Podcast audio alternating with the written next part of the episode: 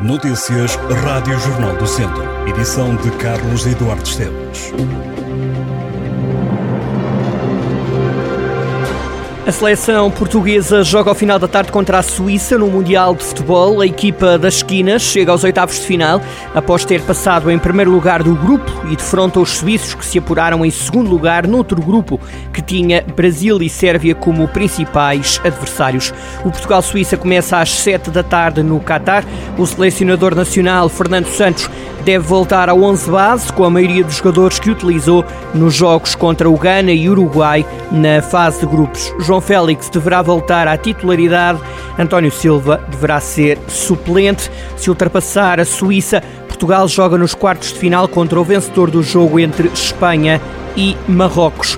Em jornaldocentro.pt pode ler a antevisão feita pelas comentadoras de A Bola com Elas ao jogo entre Portugal e Suíça.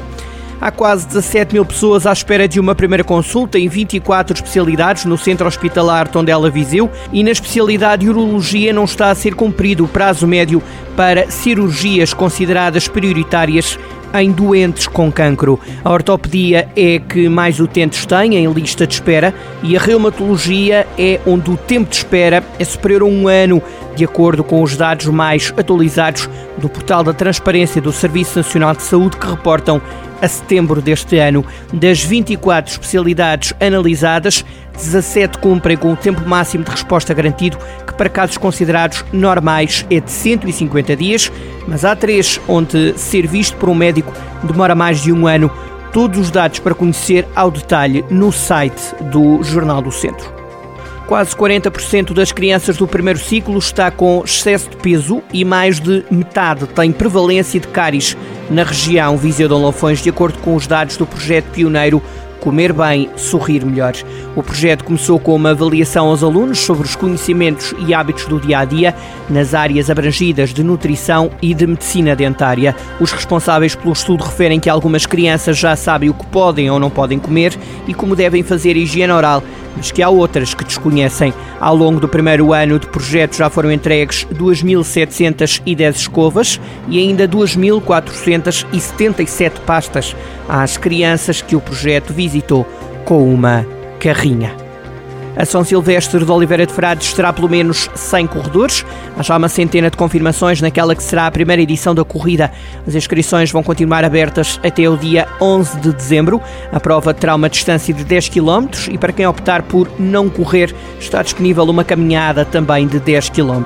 Esta é uma iniciativa da Associação Académica de Santa Cruz, em parceria com a Câmara de Oliveira de Frades. A organização tem confirmados 166 participantes e está confiante de que terá pelo menos duas centenas de atletas a correr ou a caminhar na São Silvestre. No futsal, o Pedrelos é líder isolado da divisão de honra da Associação de Futebol de Viseu. A jornada em que o líder se isolou fica igualmente marcada pela interrupção do jogo entre o Penedono e o Rinho de Moinhos. A equipa do Norte do Distrito entrou desfalcada para este jogo, só levou cinco jogadores.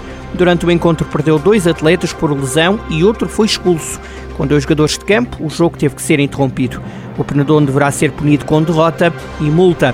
No topo da classificação está agora o Pedrelos, que lidera de forma isolada. A equipa de Rui Almeida goleou Torre Deita por 8-0 e beneficiou do empate do Sinfãs contra os gigantes de Mangualde. Tem agora mais dois pontos do que os sinfanenses. Vamos conferir os resultados. Jornada 9, Sinfãs 2, Gigantes 2.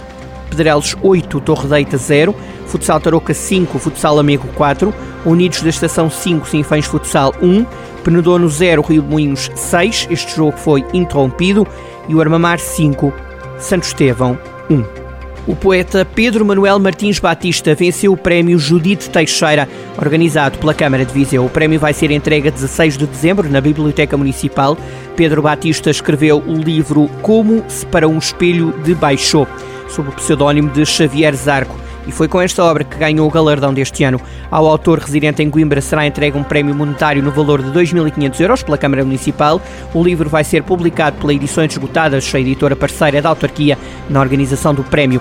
A Câmara de Viseu revelou que o júri analisou 30 obras de poesia nesta edição do Prémio Judite Teixeira, criado para homenagear a escritora viziense e que distingue de dois em dois anos uma obra de poesia escrita em língua portuguesa.